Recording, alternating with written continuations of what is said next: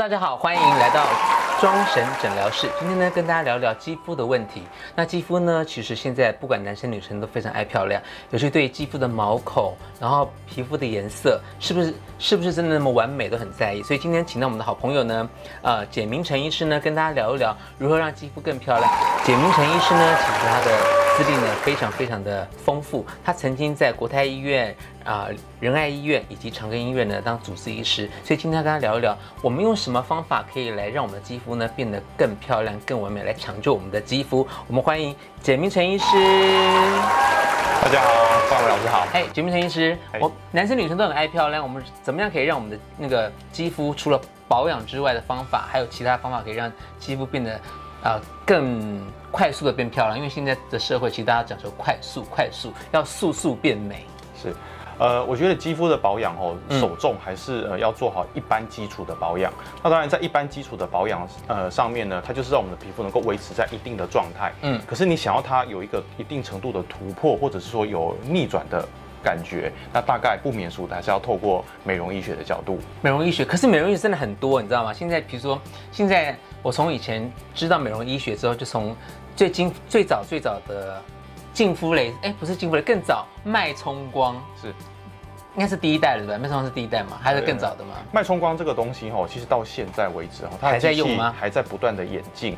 我觉得脉冲光它是一个呃很稳定的机器。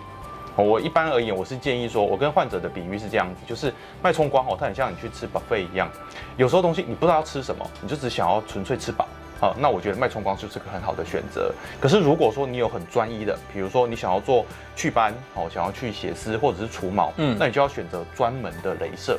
哦，像比如说除毛镭射啊，然后皮秒镭射啊，然后染料镭射，所以有的时候当你搞不太清楚要做什么，但是你只是想说，哎，我稍微让我的肤况变好一点点，我觉得脉冲光就是一个很好。哎，你这样讲到，你这样讲到一个我想要问的问题，因为现在其实为什么现在所有的医生啊，你只要去看皮肤科医生或者去看啊医美那个那个诊所的那个门诊的时候，他都会介绍你用皮秒。是，那现在真的皮秒有这么厉害吗？嗯。呃，我先稍微解释一下皮秒镭射这个皮哈，就是大家一定都会被疲劳轰炸说哇皮秒镭射皮秒镭射，其实皮秒镭射它本身的这个字眼是 picosecond，所以 picosecond 就是那个呃十二分呃十的负十二方呃次方分之一秒，就是在非常短的时间内提供你这个镭射的这个呃能量。那所以它是一个非常非常短暂的，那它的优势是什么？它优势是它可以减少我们过去的一些副作用哦，最常见就是反黑的问题，反黑哦，或者甚至有时候一些疼痛的问题这样子。那可是呢，我觉得。它虽然把时间说得非常非常的短，但是从医学的生理角度上而言呢，其实过去传统的哦，我们讲有些毫秒镭射，它其实基本上还是有存在着。这个跟那个呃生物力学哈，还有生物传导有关系。但是简单说，像你看到一些比较肉眼可见的，像除毛、除血管这些东西，你还是得一直维持，或者是用去用到过去的那种毫秒镭射。那皮秒镭射它是一直进步的，所以我我认为过去呃将来的镭射一定会两极化。所以两极化就是。原本的毫秒镭射可能在呃它的疼痛上啊，或者副作用减低上而言，它还是会维持着。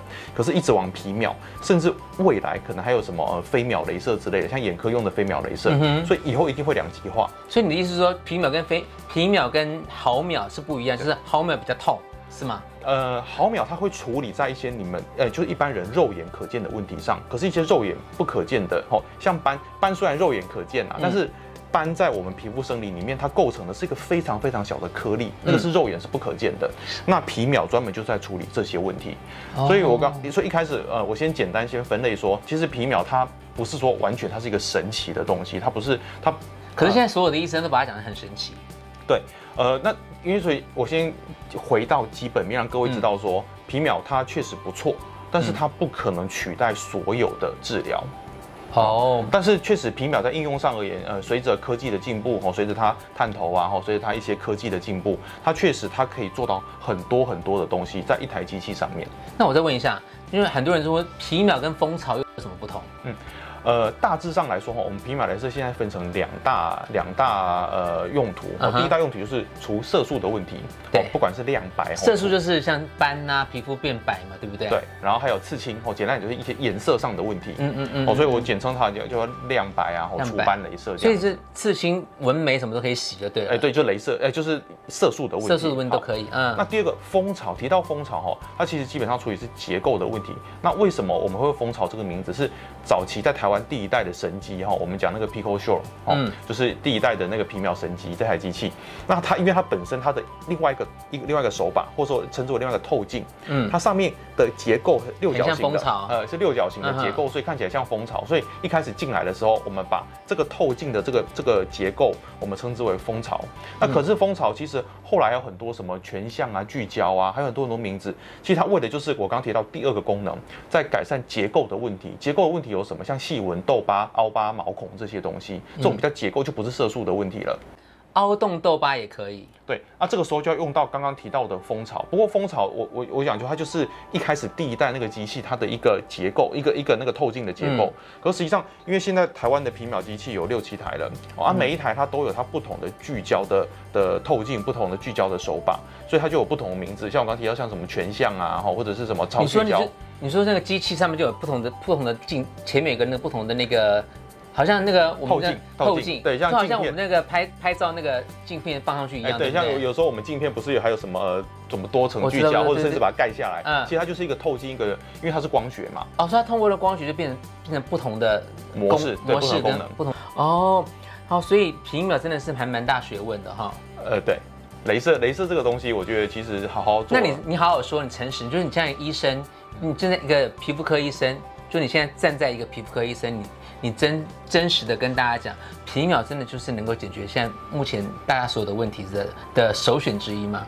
呃，对，它是它是一个很好的选择。哦，就我刚刚提到说，有很多东西，嗯我觉得它进步到皮秒的时候，我觉得它大概就可以取代哦过去老师提到的净肤镭射。嗯，现在皮秒镭射大概啦，已经完胜净肤这一台镭射了。那现在现在那现在净肤还有人做吗？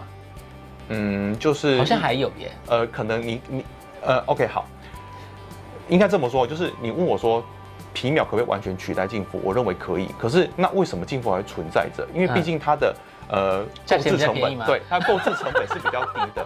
所以如果说你不是追求、嗯哦，你不是追求最顶级的哦，或者只是在一般哦一般你的意思就是说，那个车子就是就是那个脚踏车跟 auto bike 跟轿车，你要哪一种可以用就好了。哎、对，比如说我现在从台北 去高雄，哎、你想要坐 Benz 也可以，哦，你想要坐 Toyota 也可以，反正就是也可以坐飞机嘛，对不对？你目的只是要去高雄，那很多方式都可以到，只是在这好过程里面，你可能会有不同的享受。了解。那哪些人适合皮秒？我们刚刚在讲了一下，那有哪些人不适合皮秒呢？呃，我我刚刚提到说，一开始镭射机器在发展上，我认为未来就会有两大分，就是有两大，就我刚刚提到有毫秒镭射，而毫秒用来做什么？就是我刚刚提到什么除血管、除毛。所以开始，如果你说，呃，医生，我想要我脸上小汗毛、脸上小血丝，我想要顺便处理掉，那皮秒反而帮不到你。皮秒是除色斑的，皮秒是减少细纹的。可是如果你要除毛，哦，甚至有些脸上有些血丝、血管，反而皮秒它是无法做到这一点。那毛孔呢？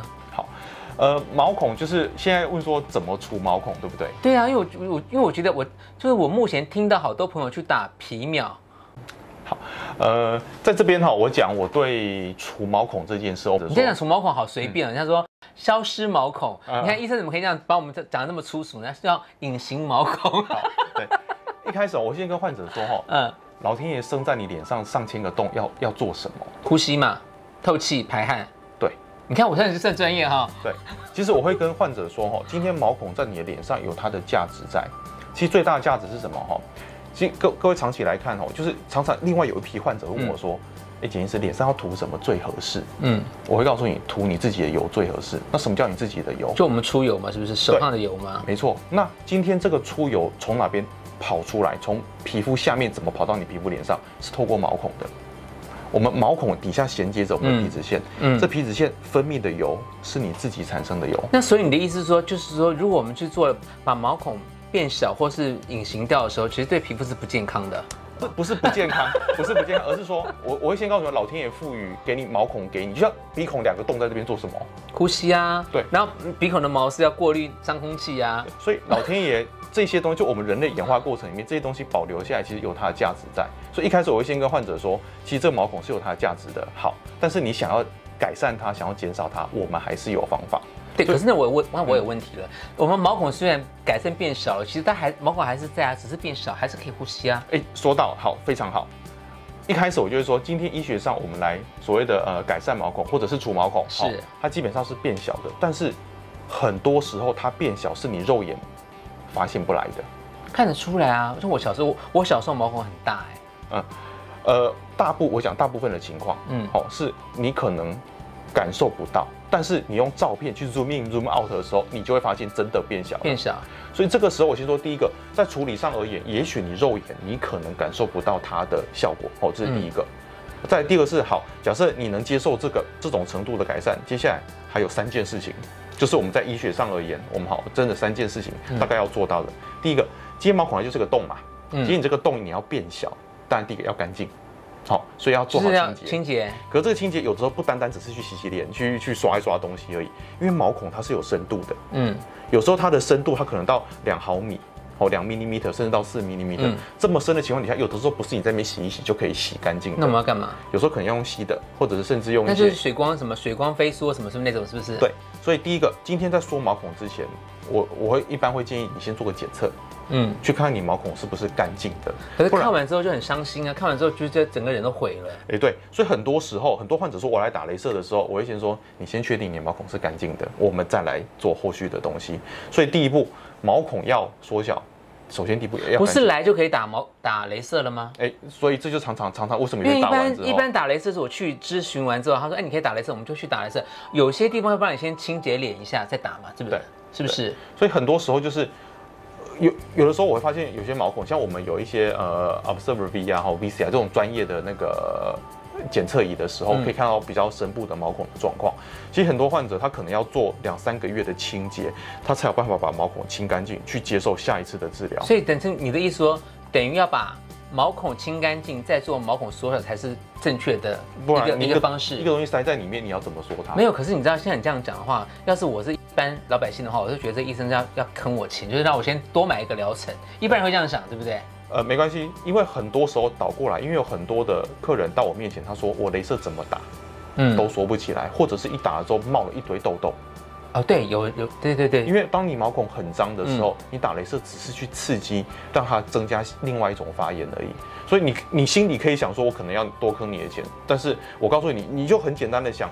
这个洞里面塞东西，你要怎么让它缩小？没有，因为你你现在讲，我当然知道了。因为你没有讲之前，就所有的你去在做保养保养的时候，因为你知道吗？从以前的传统沙龙，你去说保养，他就会开始推销你东西嘛，对不对？嗯。那你去看门诊的时候，他会跟你说，啊，你这个不行，你可能要先做个什么东西，什么东西。那以消费者来说，当然我我的心态，我去，我就是针对毛孔要把它解决掉嘛。对。所以我就不会想到清洁这个事情。他也想说，清洁我天天都在洗脸了，已经很干净了。所以你今天没有讲，我也不知道哎。对，所以一开始说，有时候清洁不单单是你洗脸这件事情而已，而是毛孔的深部。那我们做那个水飞梭算深深深层，这就是比较深层的清洁，因为它有吸，它可以把底下比较东西的脏东西洗。可是我现在还是对水飞梭有一点点沉着疑问。我第一次做水飞梭，我觉得好有成就感，就拿起来那个那个水里面真的很脏。我第二次、第三次做，就觉得好像没有感觉。啊，因为你已经被被清干净了。可是我第一次跟第二次离很远的，大概离两一一哎有两个月，两个月还好啦，一般深层清洁都是差不多一个月一个月做一次啊，你可能原本就不脏啦。可我第一次很脏，他第一次拿时候我吓到了，就拿起来那个水就是就是好像我们洗澡的皂垢在里面这样飘，那种那种脏就是那个毛孔的脏东西角质层什么的。对，之后就没有，我就觉得是不是没有帮我仔细做？这不是，哎，奇怪，这这心情，你你希望每次都要很脏就是了。不对啊，因为我要不是因为我要来清洁，大家把所有的森都 弄出来嘛，看不到那我就觉得没有成果嘛。嗯，不过对，其实一般，所以我一般建议患者在做镭射之前，如果是很脏的，我会先规划他做个三次，两次到三次的，像水飞说。这种深层清洁，那就是包在疗程里面嘛，对不对？呃，对，就是说你在规划缩毛孔的第一步的时候，这才是第一步而已，就是再开始再往往下走，对不对？对，接下来缩毛孔，我认为第二个是整个缩毛孔的关键。我刚刚提到说，今天毛孔底下连着的是一个皮脂腺，嗯，其实今天毛孔会大会小，其实自己的皮肤会变化。怎么说？它是跟着你的出油量，所以当夏天的时候毛孔会变大，当你熬夜。雄性荷尔蒙、压力荷尔蒙去刺激油脂分泌的时候，你毛孔也会变大。所以常有人说，哇，熬一个夜，隔天起来脸都可以煎蛋的。是啊，是没错啊。所以你这样讲的话，难怪那些贵妇都皮肤很好，因为睡饱才才才出门。所以睡眠很重要，睡眠对毛孔的照顾是非常重要。可是我很会睡，我你知道我年轻最高纪录一天睡十三个小时以上哎。然后，但所以这个对毛孔本身，可是我皮肤毛孔是没有很好啊。对，这这是第二个。哦，所以我觉得，而且这第二件事情。反而常常是医美医生他没有办法帮到的。我刚刚提到今天有的这件事情，所以今天本身你待的环境、皮肤本身的微小的环境，哦，还有再就是一些我刚刚睡眠、呃睡眠、饮食、压力这些东西造成出油这件事情，这个是反而医美医生当下帮不到你的。是。啊我也觉得这个是今天控制毛孔大小最大的关键。嗯。再第三个才是我觉得打镭射能够真正帮到毛孔的地方。就是我们今天毛孔除了它忽大忽小之外，嗯，还有它周边支持它、束缚它的力量，就是我们的胶原蛋白。所以今天当你年纪，比如说三十岁、三十五岁，胶原蛋白流失了之后，它的支撑度变少了，毛孔就会松开了。好，就像那所以那你的意思说，年纪大之后，如果要让毛孔变小的时候呢，就还要再做其他把胶原蛋白补足了，它才能够做这个事情吗？还也相对的。就是在三十岁以前，其实打镭射这件事情帮不太到毛孔，因为你没有胶原蛋白的流失，所以常常有些二三、二十、二十三岁、二十四岁的女生来的时候，我不帮她打镭射，原因就在这里。哎，你好有良心哦！一般你这样 去的去，他就打了耶。呃，这个是我的，我说我我我我的认知是这样子，我会跟。所以你觉得少女去打镭射是没有用的，对不对？少女去缩毛孔这件事情是没有用，打镭射是没有用的。有缩啊？对，针对缩毛孔打镭射是没有用的。少女，少女，我知道，对对，少女，少女缩毛孔打镭射，我认为是没有用的。嗯，了解。所以你就年纪大一点，就是为了缩毛孔打镭射才有用，就对。对，差不多在三十岁到三十五岁的时候，开始会有胶原蛋白流失的问题的时候，那你的，那你的，你的。你的，你的意思是说，打了毛孔之后，胶原蛋白流失之后，打镭射可以让胶原蛋白增生，是吗？对，对吗？我现在，我现在逻辑是对了吗？所以这个时候，当你有遇到胶原蛋白流失，再打补充胶原蛋白，然后打镭射，打镭射可以补充胶原蛋白，虽然让毛孔变小，对，因为胶原蛋白增生之后，毛孔就会把它变变小对，对，它它就是有支撑。哦，懂懂懂。那可是现在雷那个皮秒雷射的价钱很乱嘞，对不对？好像很多好多不同价钱。那到底哪个才是公定价钱？好，你好好说一声。但你 你也不要乱说啊，到这里这集播出去，到被被人家公干。其实之前我有受访过啊，说为什么有价差，有人卖一万多，有人卖卖几千块。对，其实今天很简单，就是我刚刚提到，就是今天我们就像我们坐坐车去高雄一样，好，你要你一台宾士车，你想花五千块坐，花五百块坐。也都可以，好，我觉得这就是今天就是一个消费市场。那我我来我来讲，我来讲我的想，就我我来讲我知道的事情，你看对不对？嗯。有人说是因为探头的新旧跟那个什么的那个它的能量够不够，是这样子原因吗？对，今天就是一样。我刚刚提到一台宾士车在那个地方，你看到台宾士车喽？嗯。他要载你去高雄，有一司司机出价五千，你愿不愿意坐？司机出价五百，你愿不愿意坐？好，这个其实当中已经都是同样一台车子了。啊，更不用讲，当车子不一样的时候，哦，一台宾士车，一台 Toyota，好，我不是说到底车子好或不好，大家心中自己会有个价格，然后价钱还为什么会有不一样？所以有的时候就会变成这台宾士车可能是今年买进来的，这台宾士车可能是十五年前或者二手的，对不对？对，所以同样都叫皮秒镭射，或同样都叫宾士车，这个时候它的价格会不太一样。那这样皮秒，那像这样的皮秒做起来，我们有差别吗？因为你知道现在皮秒真的很多，因为除了皮秒皮秒之外，就是所有的一些。销售人员跟行销人员都把皮秒前面加了冠冠了一个不同的名词在前面，就对于消费者来说，他会觉得皮秒好多种，真的选哪一种不知道。所以其实只要是皮秒都是一样的嘛，也不太一样，也不太一样，就还是要问嘛。那价钱怎么定呢？一般来说，公定价钱的话，所以没有公定价钱。我看没有公定价钱，一样，就像你现在上网打皮秒，你就会发现有两千块，有两万块的。对啊，所以它没有公定价。我所以，我刚刚说今天它是一个消费者体验的过程。我今天。甚至连很多老板，他们来问我说：“哎，简直是你现在对皮秒这么熟，我现在市面上有六台皮秒机器，七七台皮秒机器，你建议我买哪一台？”老板也问我，就当他在在设定诊所的时候，他们也会问我的意见。其实今天除了机器本身它的价值，哦，比如说美国机、韩国机，嗯，好，然后不同的厂家出来的之外，还有很重要的，你的整个的配套流程，你有办法让你的消费者感受到那个价值吗？哎，你刚刚讲到一个重点，我要问一下，嗯美国鸡、韩国鸡，那到其实我们亚洲人应该打什么其实最适合啊？因为皮肤，因为亚洲人跟外国人皮肤其实结构是不同的、啊，对不对？呃，有一个说法啦，就说韩国鸡是专门为亚洲人制造的，是但是我的看法是这样，就是很多基本的生理面，很多基本的生理面，它大概不会差异太大。比如说多少的温度，胶原蛋白产生什么样的变化，或者是一颗色素它的直径多少，你要搭配多少的能量，多少的波长，这有它的一个公式在的。嗯，所以有的时候我觉得，你说韩国鸡会不会真的比较适合亚洲人？我觉得这一点我我不去否认它，但是更重要的是，我觉得更重要的是，今天操作的人到底懂不懂这件事情？嗯，好，就像我刚刚又提到开车这件事情一样，一个很资深的司机，跟一个可能二十几岁哦那个血气方刚的司机，载你到一个地方去，你的感受也会不一样。所以我刚刚有提到说，今天是整个消费者体验的过程里面，他能不能感受到？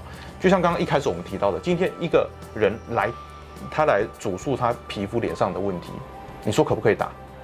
当你只是为了销售的时候，当你没有时间去跟他闲聊的时候，那他一定可以打，因为反正打了钱就进来了。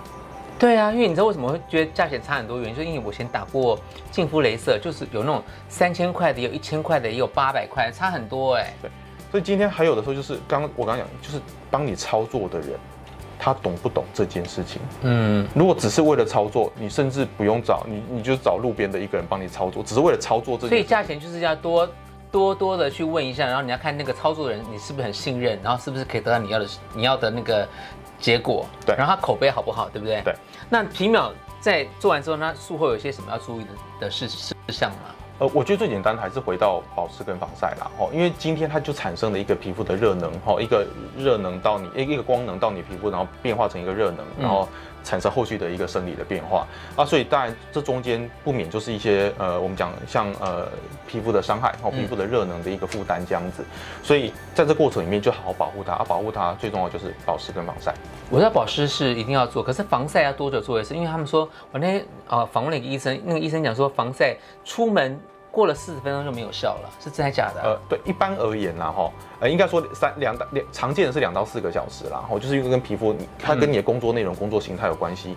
那四十分钟、八十分钟，那个是防防水抗汗这件事情啦，就是我们的呃防晒里面也有那种那个防水的，哦嗯，跟抗水的，对哦，就是这个不同的，呃，就是什么 water resistant 的，呃，这个这个先先不说它，就是嗯它有些功能性的时候，甚至四十分钟到八十分钟就会消失。所以我们就要再再补一次嘛，对不对？对，但是我我觉得这个确实跟这个确实跟大家日常生活有很大的关系。我叫每个人都去补四四个小时补一次，没有啊，我看我我周边朋友打完之后，他很就完全是那种你知道吗？就是那个整个包到一种就是脸全部包住，跟我出来喝咖啡，就是那个面罩什么的，我都看不到他是谁。非常好。我觉得这样做就是对的，可是这就是一个我们提醒患者说要注意这件事情。其实你有注意，比没有注意那上班也在这样子，你也是这样子。啊，这是标准的，但是你做不到，至少你要能够做到。你心中要知道说，不要不要突然跑去烈日底下晒。你说我今天打了一次，明天跑去晒，跑不下。那当然不会啊。啊，可是正常的话，我哎呦，那不瞒你说，我上一次打完皮秒完之后，我去浇花的时候，我我只有擦防晒，正常我就出去浇，可是好像我变黑耶。对，所以我刚刚说就是要注意，你打完之后一定要注意这件事情。只是至于你要注意到多标准，我觉得会跟每个人的心态跟他的的的习惯有关系，但至少不要去很白目的去就直接去去布晒这样子。好，那那如果这样打完之后，那你觉得镭射要多久打一次？OK，今天镭射这个东西哈，我刚刚讲它就是对皮肤的一个负担，是所以通常打完了之后，你皮肤也是要休息。要休要让它恢复跟跟休息嘛，修护修护期。对嗯，所以真正从生理面来看，其实你要两三个月的时间，你皮肤才会才会变正常。但是前提是当然要看你打的多多强烈啦。好对啊，因为我看有有的打的是不是没有感觉，那有些打完好像那个血肉模糊哎，很对红哎。对，所以如果当你打到血肉模糊的时候，我会建议你下次要做，你可能是三个月后。好三个月后，对，可是如果说你只是打了，就是那种保养型的，保养型的。对，好。讲到保养型哈，我常跟客人说，如果你要打保养型的镭射，你去擦保养品就好，你连镭射都不用做哎、。你这样讲，你知道上次我去打过一次是保养型的，嗯然后我打完之后我就觉得，哎、好像没什么。那我第二次去打，他就说，哎、你这可能要要加强一下。结果你在打完之后我吓死了，因为我刚好过过过三天有工作，然然后我就觉得我的脸就好像被烫伤一样，很红哎。可是，一样，我我讲我的观，我讲我的观念啦，嗯就是今天你只是为了保养，其实不用来不用来专门做镭射，因为镭射我有钱不行吗？呃，对好，所以那这个时候，那所以这个时候我刚刚提到了，那就是你你要付出的东西，你要付出的东西，那反正来保养那就无感呐、那就是无感。反正就是保养型跟跟治疗型都是一样价钱就对了嘛。你的意思是这样子？哎、有些时候定价是不一样的哦。真的吗？对，有些诊所定价是不一样的。就是保养型就是清扫一次嘛，对对不对？清扫过嘛。对，哦啊，就像你讲，你有钱那就来做。可是我的，我讲我的，我讲，如果是嗯我的建议，我觉得如果你纯粹为了保养，你不一定要来做。可是像如果是我有钱就来做，会不会皮肤越做越薄？对，这就是风险。嗯所以一开始我不太赞成保养型的镭射这件事情。所以边做越做越薄的时候，皮肤就容易变过敏性肌肤嘛。呃，这就是会牵扯到到底镭射多久要做一次，跟你做的强度是有关系的。我一般我建议患者就是说，当你真的要进入、真的需要治疗的时候，那就好好的做治疗，然后承受一定的恢复期，嗯然后跟把疗程规划好，然后就就就休息就了，休息了，哦，就不要就不要再乱动了，是不？就是不要再乱动了。哦，好呃。大家应该知道选择什么样的镭射适合你的皮肤了哈。那虽然简医师今天讲那么多，我觉得简医师是好医师啦。你们那个电影生意还好吗？你讲这样好像大家都不要去看，不要去看皮肤了。花钱花在刀口上啊。是在刀口上。好，然后如果说你对我们这个庄神诊疗室呢有任何的问题，或对于皮肤上有任何的问题，都欢迎您来信到庄神诊疗室呢跟我们聊一聊，写出你的问题，我们会安排呢医生呢为你解答。记得要开启小铃铛，订阅我们的 FB 哦。下次见，好，拜拜，谢谢简医师。